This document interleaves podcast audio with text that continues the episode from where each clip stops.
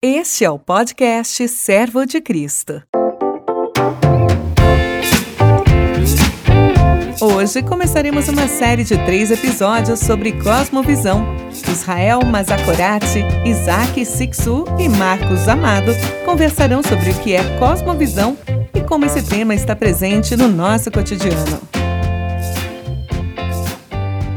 Sejam muito bem-vindos, nossos ouvintes, a mais um podcast do Servo de Cristo. Hoje o nosso assunto é sobre cosmovisão. Estamos iniciando aí com este episódio uma série de três podcasts sobre a temática cosmovisão um assunto que está em pauta, um assunto que é bastante conhecido, recorrente hoje em diversos ambientes. Temos ouvido falar sobre cosmovisão, sobre narrativa, e a nossa intenção é discutir nestes três episódios qual é a relação deste assunto com a Bíblia, com a teologia, com a missiologia e de que maneira este assunto nos afeta no cotidiano, né? Para que este assunto não fique pairando no mundo das ideias, mas que aterrisse na nossa realidade, no chão onde nós estamos pisando, que isso traga luz para a nossa relação com Deus, para a nossa relação com o próximo e, fundamentalmente, né, para a nossa missão como corpo e igreja de Jesus Cristo.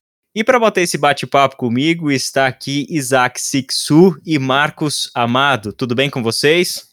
Olá, Israel, muito bom estar com você. É uma alegria poder participar dessa mesa com gente tão querida, gente tão especial e poder discutir um assunto, um tema tão importante, tão relevante para a igreja, tão necessário a ser conversado e ser, enfim, colocado aí na mesa para que a gente possa crescer e revisar talvez a nossa visão, a nossa prática como igreja, como corpo de Cristo. Então, enfim, é um prazer estar com você, estar com o Marquinhos, o Marcos Amado, estar com o Simon aqui na nossa técnica. É uma alegria estar junto com vocês. Marcos, tudo bem? Oi, Israel. Oi, Isaac. Graças a Deus, tudo bem? Muito bom estar aqui com vocês. E, bom, obviamente para mim esse é um, é um assunto bem querido, principalmente para gente que tem lidado com outras culturas, pensa em missionários transculturais, obviamente esse é um tema extremamente importante. Então, fico muito contente em poder participar desse bate-papo. Excelente, Marcos, Isaac, que bom e, e vamos juntos aí a esse desafio de levar para os nossos ouvintes uma mensagem clara sobre essa temática. A primeira questão que eu gostaria de levantar para vocês é a seguinte: que é cosmovisão? Como é que a gente pode entender essa palavra? Quem que aceita começar arriscando a primeira resposta aí para o tema? Eu acho que o Marcos Amado ele pode dar essa definição, inclusive em árabe. Então, deixa ele começar, então. Em árabe e de trás para frente, né? Exatamente. Olha, não sei se eu devo, viu? Acho que eu prefiro os mais experientes, tipo assim, é, Isaac. Isaac, eu vou preferir criticar a sua definição, manda ver.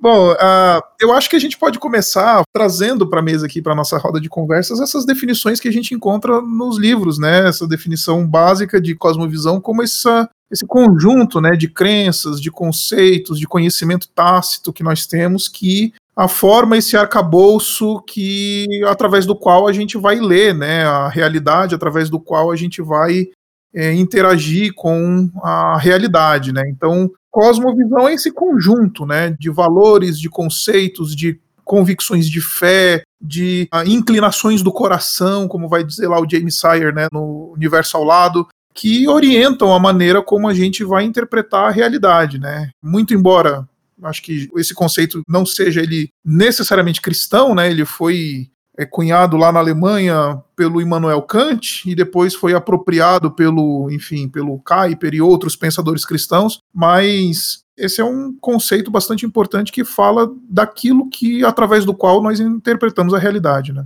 Uhum. E aí, Marcos, qual é a sua crítica à definição de Isaac? Ah, não, ele, ele usou o James Sire, não dá para criticar, né? então é isso. ele já recorreu aos universitários, né? É, ele apelou, então não tem jeito.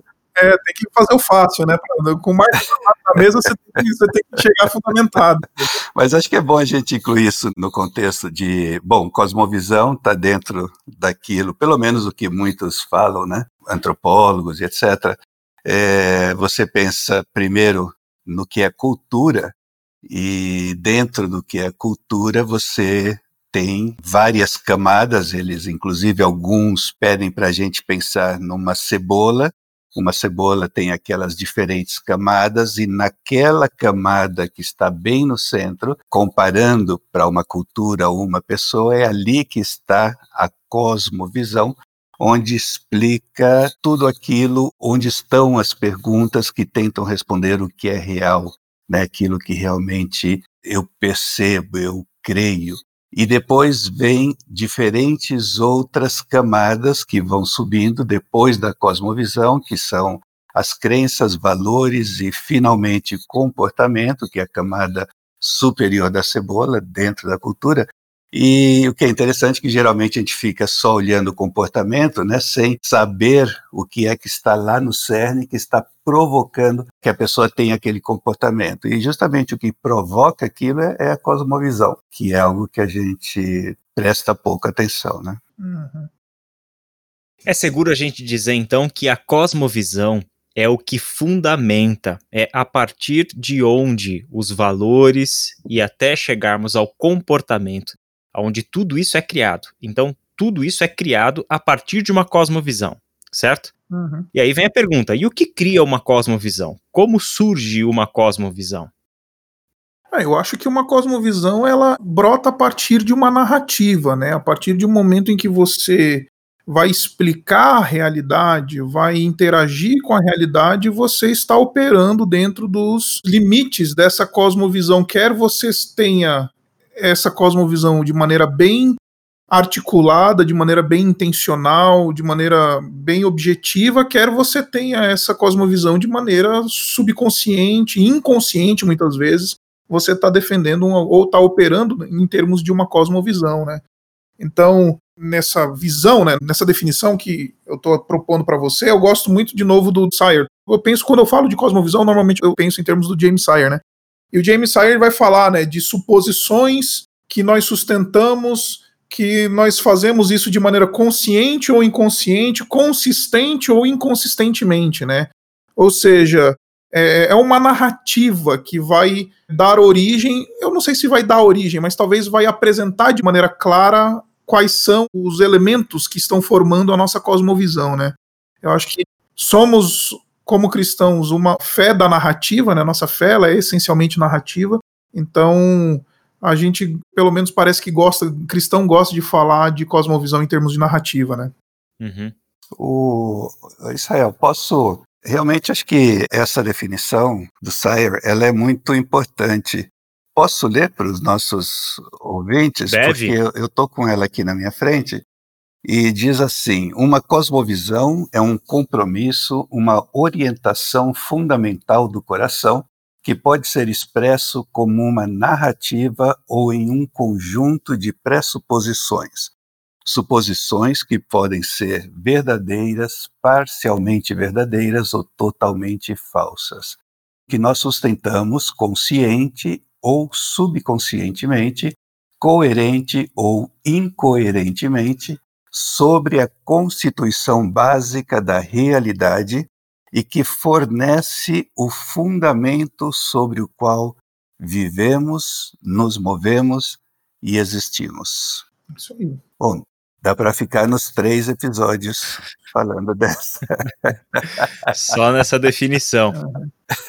Muito bom. Interessante porque nessas respostas que vocês deram, a gente já conseguiu aproximar este assunto da nossa realidade, né?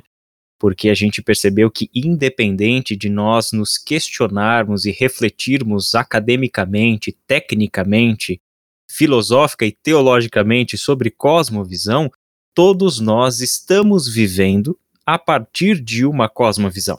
Né? Nós estamos vivendo um conjunto de crenças, de valores, de comportamentos que estão baseados em uma cosmovisão quer estejamos conscientes do que se trata essa narrativa, de quais são os componentes dessas narrativas, ou até mesmo de fragmentos de narrativas, né, com os quais temos construído a nossa história, nos apropriado deles, e por isso que às vezes enfrentamos até algumas crises existenciais, porque a gente não sabe que parte de qual narrativa exatamente a gente está vivendo, né? Uhum. Então isso mostra para nós a importância desse assunto, né? Porque nos tornarmos conscientes desta cosmovisão na qual estão baseados os nossos valores, as nossas crenças, os nossos comportamentos, pode de alguma maneira elucidar um pouco o porquê nós fazemos as coisas que nós fazemos e também dar para nós algum referencial de julgamento de valor para aquilo que nós estamos fazendo, né? Se está correto, se não está correto, se está de fato de acordo com aquela que seria a nossa cosmovisão, daí para entrar no assunto mesmo, uma cosmovisão cristã e bíblica, né? O Uhum. que, que você acha, Isaac? Eu acho que é isso. Você resumiu e definiu bem. Ah, eu gosto de pensar em, em termos de cosmovisão, especialmente nesse, como você falou, Israel, em termos de uma narrativa, porque fica mais fácil e mais palatável você compreender esse conceito. Você tira ele um pouquinho da prateleira dos filósofos e traz para a realidade, né? Uhum. E como você também leciona sobre cosmovisão, e quando vou tentar explicar esse conceito, eu normalmente conto uma história que aconteceu comigo no estacionamento do Carrefour. Uhum. Estava eu, deixei a minha esposa para. Enfim, ela entrou no supermercado e eu falei: Olha, eu não tô afim de entrar no supermercado, não vou ficar aqui no carro no estacionamento esperando. E fiquei lá no carro esperando, tava lendo um livro. De repente, uma senhora bate no meu vidro e fala assim para mim, do nada, absolutamente do nada.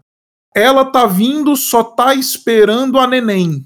Aí eu, sim, legal, ela tá vindo e só tá esperando a neném. Eu já logo de cara sabia que ela não estava falando da minha esposa, porque nós não temos filhos, pelo menos não nascidos ainda, né? E aí a Bela tá grávida. Então eu falei, bom, ela não tá falando da minha esposa. O que que ela tá falando? Como é que eu vou explicar este fenômeno, né? Este fenômeno, este encontro, como é que eu explico ele? Eu explico ele a partir de uma narrativa. Tá faltando alguma história que conecte esse fenômeno de alguém chegar para mim no vidro do meu carro e falar: ela já tá vindo, só tá esperando o neném. Aí, enfim, o que aconteceu depois a narrativa explicou.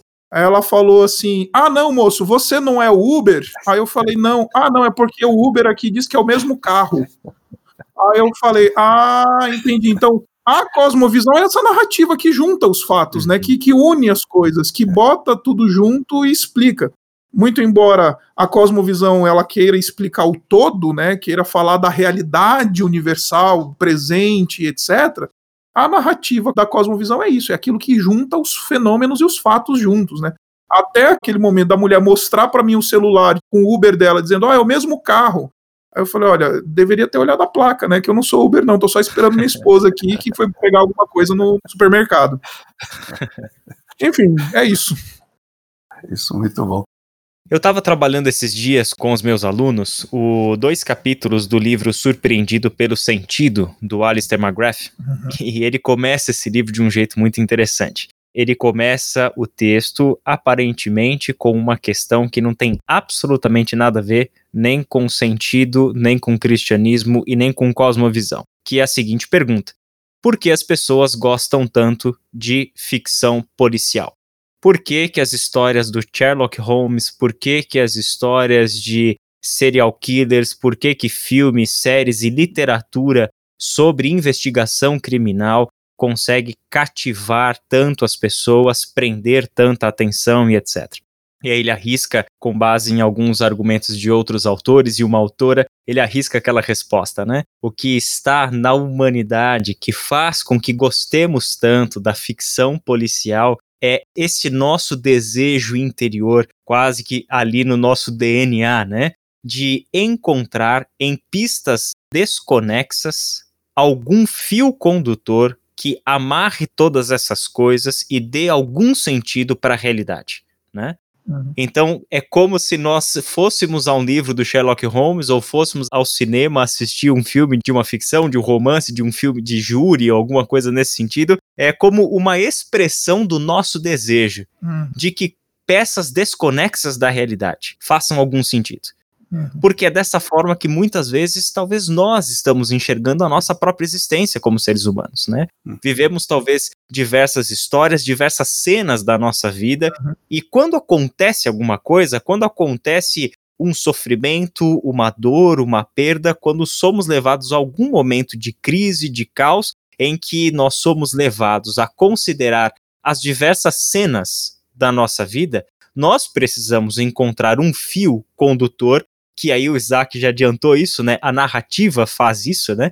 Esta narrativa que conecte um, um fato a outro, um evento a outro, uma memória a outra, para que de alguma forma a gente encontre algum sentido no todo. De que maneira, gente, a perspectiva de uma narrativa de cosmovisão nos ajuda nesse sentido? Porque se a narrativa da cosmovisão é a explicação do todo, como vocês falaram, de que maneira isso pode nos ajudar na nossa história particular? Israel, não sei se. É que as pessoas que lidam bastante com isso, eles dizem que, que cosmovisão, seja lá ela qual for, a gente pode pensar, como é o caso, cosmovisão cristã, cosmovisão islâmica, ou pode ainda pensar em uma cosmovisão secular, etc. Então, apesar de elas serem diferentes, elas estão, e isso me impressiona bastante, elas estão respondendo às mesmas perguntas.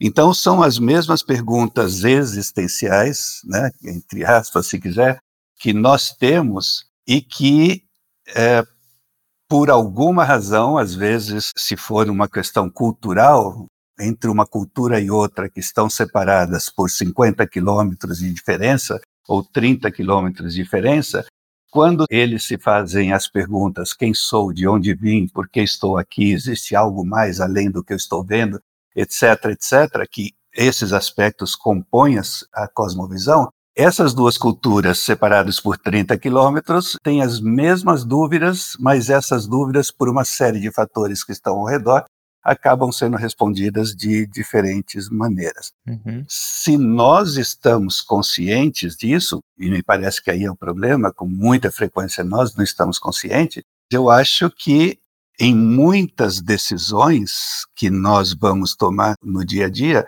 isso pode ser de muita ajuda, porque, entre outras coisas, nos ajuda a relembrarmos onde estão as minhas, vamos colocar dessa forma, as minhas convicções, e por conta disso, eu lembro que eu estou, meus fundamentos, e fundamento aí significando cosmovisão, são esses, esses, esses, e por isso eu vou por esse caminho, eu vou tomar essa decisão, não vou tomar aquela decisão.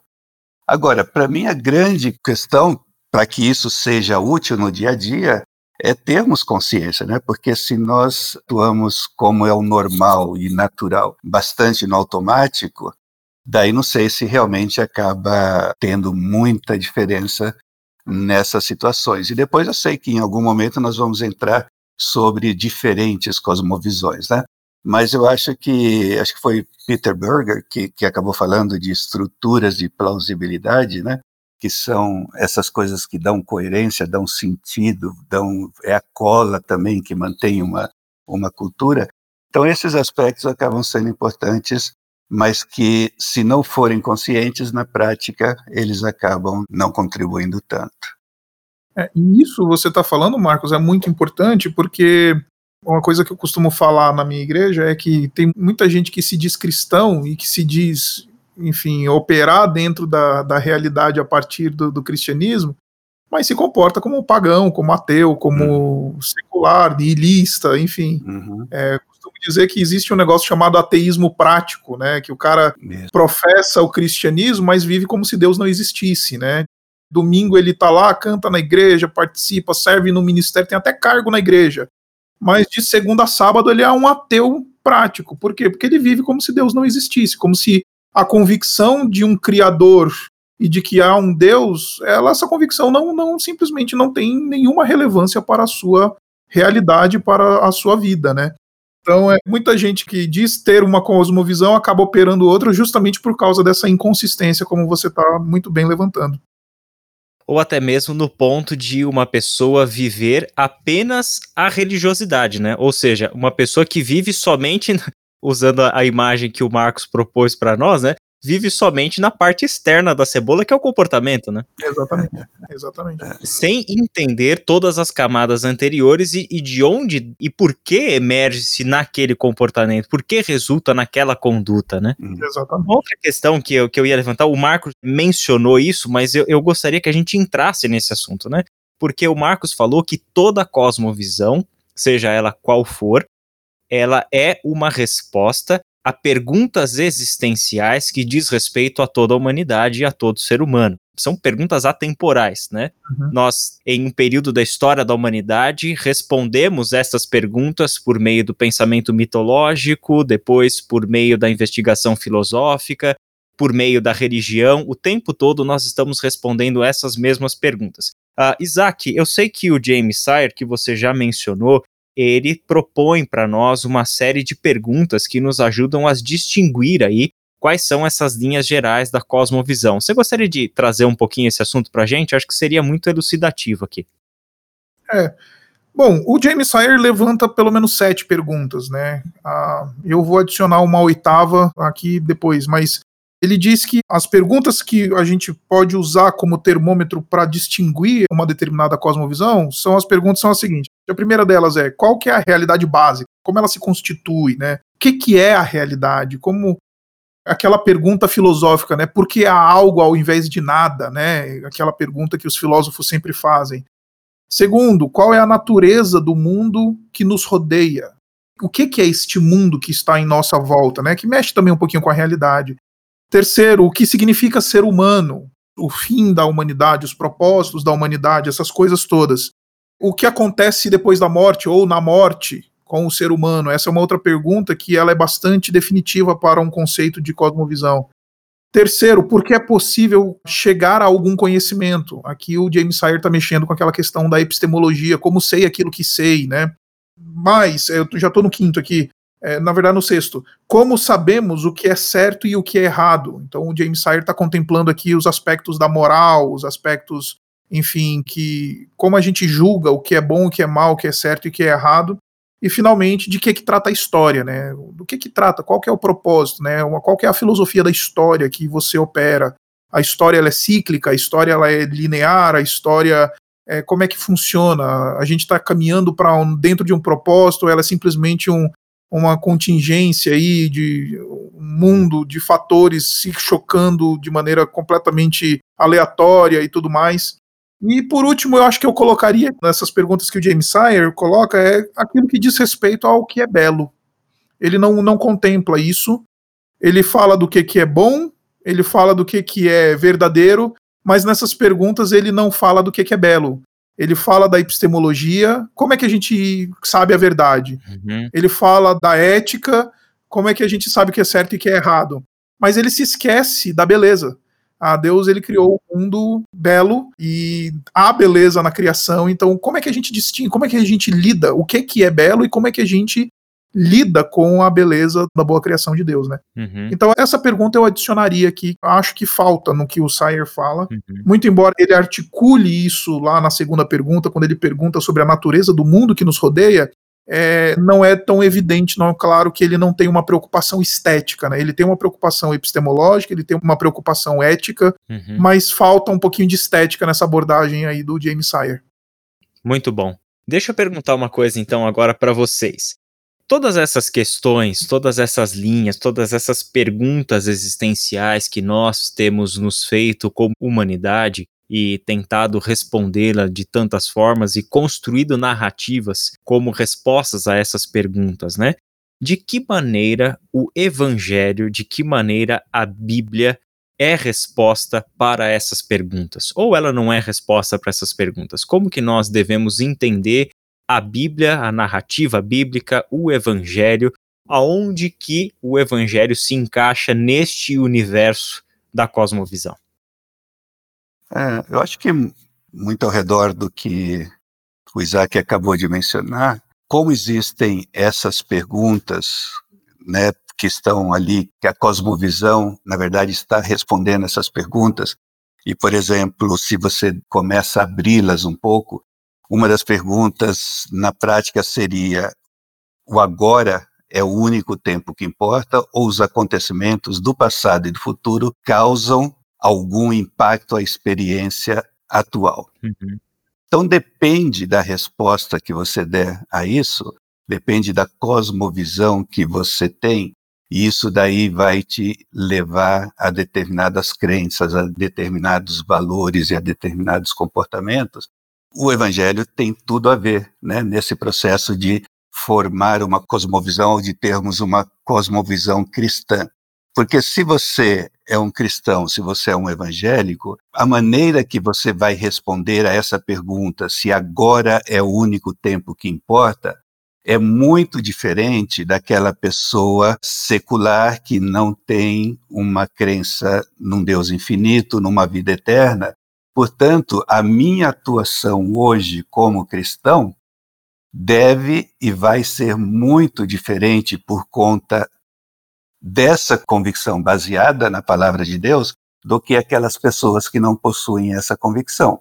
Então, nesse sentido, na verdade, a cosmovisão cristã acaba apresentando uma resposta para essas indagações e para essas, muitas vezes, angústias da vida. Uhum. E daí essa importância também de nós entendermos a diferenciação entre a cosmovisão, e, e aí não é muito fácil, porque nós estamos inseridos numa cultura, e dentro dessa cultura nós temos que tem a sua cosmovisão, e dentro dessa cultura, com a sua cosmovisão, nós temos a nossa cosmovisão, que é diferente daquela outra.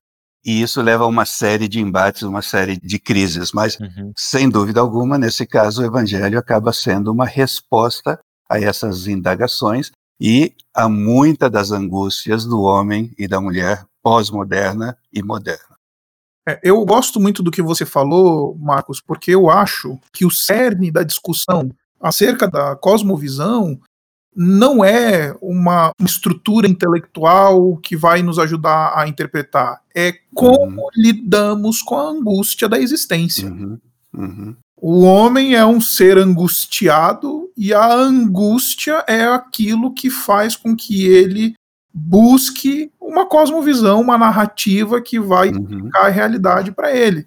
Uhum. Então, voltando na pergunta que o Israel fez lá no início, da onde é que vem cosmovisão?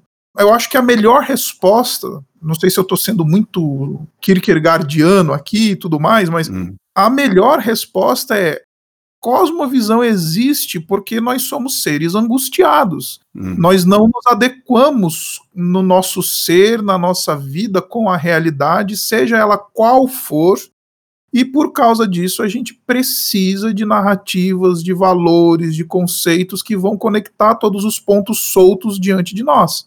Uhum. Então, eu gosto muito disso que você falou. Eu gosto muito. Como pastor, eu tenho aprendido isso, que ministério pastoral é caminhar não na dor, mas na angústia da realidade da vida, quer seja uma angústia de alegria ou uma angústia de sofrimento, mas é sempre angústia. Uhum. É, há um tempo atrás, o professor Enio Miller, lá de Porto Alegre, escreveu um livro chamado Caminhos de Reconciliação, a Mensagem da Bíblia. É um texto bem narrativo, bem despretensioso do ponto de vista teológico. É um texto gostoso de se ler onde ele faz uma leitura da Bíblia como um todo sob a perspectiva da reconciliação. Uhum. Então ele pega a mensagem da reconciliação sobre a qual Paulo falou em 2 Coríntios capítulo 5, e ele faz uma leitura de Gênesis Apocalipse a partir da perspectiva da reconciliação. Isaac, isso que você falou a partir da fala do Marcos é tremendamente importante nessa obra dele.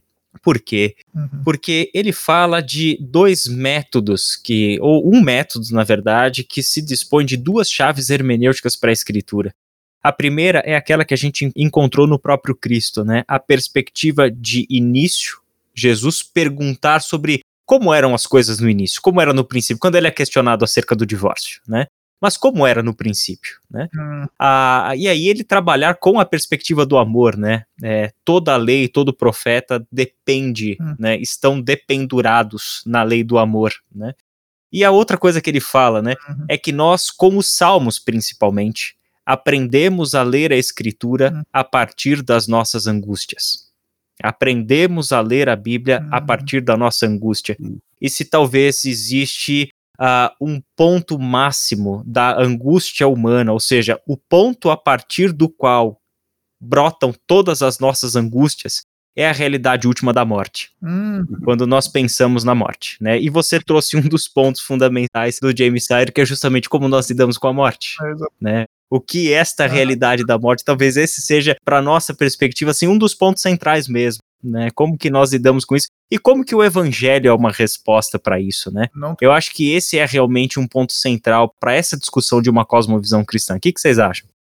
Eu acho, não quero cortar aqui o Marcos, que eu, eu tenho uhum. certeza uhum. que ele tem muito a falar sobre isso, especialmente com a experiência, enfim, transcultural dele, de anos e tudo mais, mas eu tenho a sensação, Israel, que se a gente despreza esse aspecto da angústia existencial, a gente transforma a nossa realidade em mero racionalismo. Deu para entender? A nossa investigação da cosmovisão, ela vira racionalismo, ela vira uma coisa de aqui são dois mais dois são quatro. Mas, cara, a vida não é 2 mais 2 são 4. Às vezes a vida 2 mais 2 são 5, são 6, são 8, são 10. E, e a gente não consegue explicar. E mais do que isso, além da morte ser esse negócio que, que mostra pra gente claramente esse aspecto dessa angústia, tem um outro aspecto que pouca gente não considera, que muita gente não considera, pouca gente leva a sério, que é o aspecto de que as nossas alegrias são transitórias. Quando eu falei da angústia da alegria, é isso do mesmo jeito que a gente tem a certeza da morte, que nos angustia, que nos faz perguntas muito duras, né, nos interpela de maneira muito profunda, a transitoriedade das alegrias, da felicidade, essa transitoriedade também é uma transitoriedade que nos angustia e que nos faz perguntas importantes e que a nossa cosmovisão essencialmente vai ser aquela que vai responder. E aí, Marcos? É, estamos entrando em águas profundas. É muito, muito bacana. Quando eu vejo, quando eu olho da perspectiva né, dessa questão da, da angústia, é muito interessante, no meu caso, tendo vivido fora do Brasil vinte e tantos anos, uma boa parte disso dentro do mundo muçulmano, e aí você começa a analisar né, as respostas que um muçulmano, numa situação cotidiana, daria para uma situação, baseado na sua cosmovisão, e eu, como cristão, daria para essa mesma situação. Muitas vezes eu percebi que tem muito a ver com uma das perguntas que a cosmovisão tenta responder, é que se existe outra coisa ou alguém mais que deve ser levado em conta. E no caso do muçulmano, tanto o muçulmano quanto eu, como cristão, nós dois cremos que sim, existe alguma coisa mais, na verdade, existe alguém mais. Só que as características desse alguém mais dentro da crença islâmica, comparado com os cristãos, são diferentes e isso acaba levando a que cada um de nós, vivendo nesse nosso dia a dia angustiado, tenhamos respostas diferentes. E eu dou um exemplo aqui. A maneira que eu lido com uma pessoa que me fez mal. Existe ainda em alguns lugares do mundo muçulmano que essa pessoa que sofreu o mal da outra vai ser castigada, vai, inclusive, pode ser morta, tem uma série de, de consequências. A questão do perdão não é algo obrigatório, é algo desejável dentro desse contexto. Quando eu penso nisso como cristão, a minha perspectiva é aquela pessoa que me ofendeu, apesar de eu me sentir ofendido, é uma pessoa criada à imagem e semelhança desse alguém mais que precisa ser levado em conta.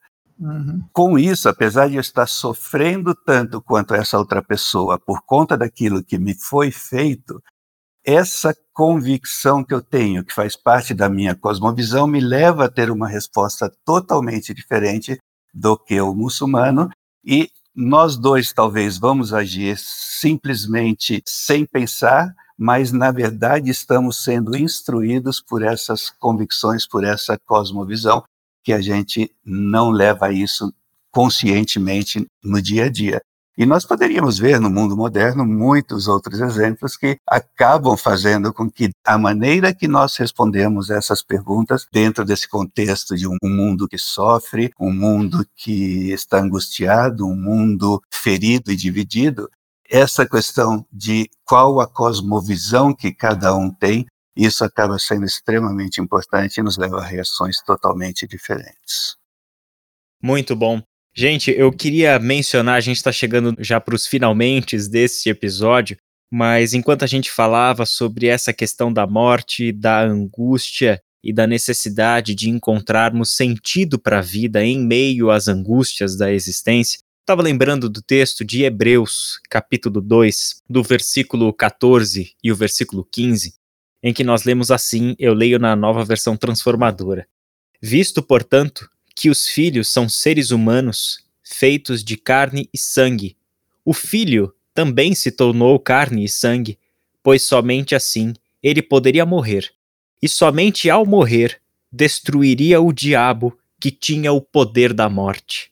Só dessa maneira ele libertaria aqueles que durante toda a vida estiveram escravizados pelo medo da morte. Hum. Esse texto é fantástico, né? Porque é um texto que também faz com que o queixo caia, Hum. porque nesse texto nós temos a essência da narrativa do Evangelho Hum. e, e o porquê Deus fez em Cristo o que fez, né? A obra da redenção, mas a forma como esse texto coloca isso, né? Uma libertação destinada àqueles que viveram toda a sua vida escravizados pelo medo da morte. Ora, e a escravidão do medo da morte não é o que toca o ser humano? Não é exatamente o que faz com que o ser humano encontre respostas, sentidos e crie narrativas para que isto que nós vivemos antes deste fim faça algum sentido? Para que essa existência tenha algum sentido? É interessante perceber que a morte não nos atinge e não nos fere somente no momento em que ela chega, mas a morte, que é esse destino final, ela nos ataca na vida ela nos fere aqui, ela nos fere na existência, Hum. né? E é lindo pensar, né, que o evangelho é uma resposta e é a resposta divina, uma revelação de Deus encarnada, né? Não é do mundo das ideias, mas palavra que se fez carne e habitou entre nós Uhum. e veio a este mundo como um ser humano, porque somente dessa forma ele poderia morrer, né? Eu acho esse texto fantástico. A palavra se fez carne, habitou entre nós e angustiou conosco. Exatamente. Exatamente. Qual tradução é essa, Isaac? Essa é a tradução a NVI, nova versão do Isaac. Gente, é, nós vamos ficando por aqui nesse episódio.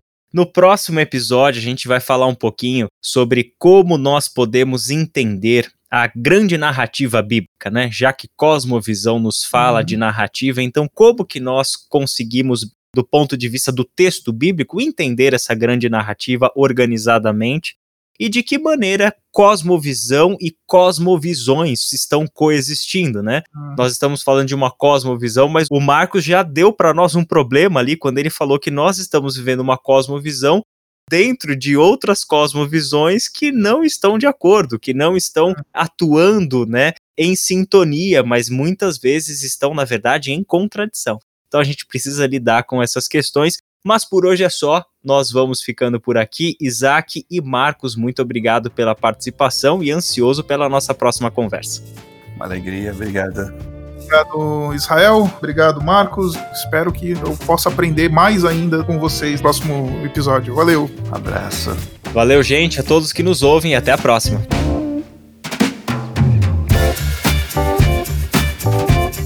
Você escutou o podcast Servo de Cristo. Para mais informações, acesse o site www.servodecristo.org.br.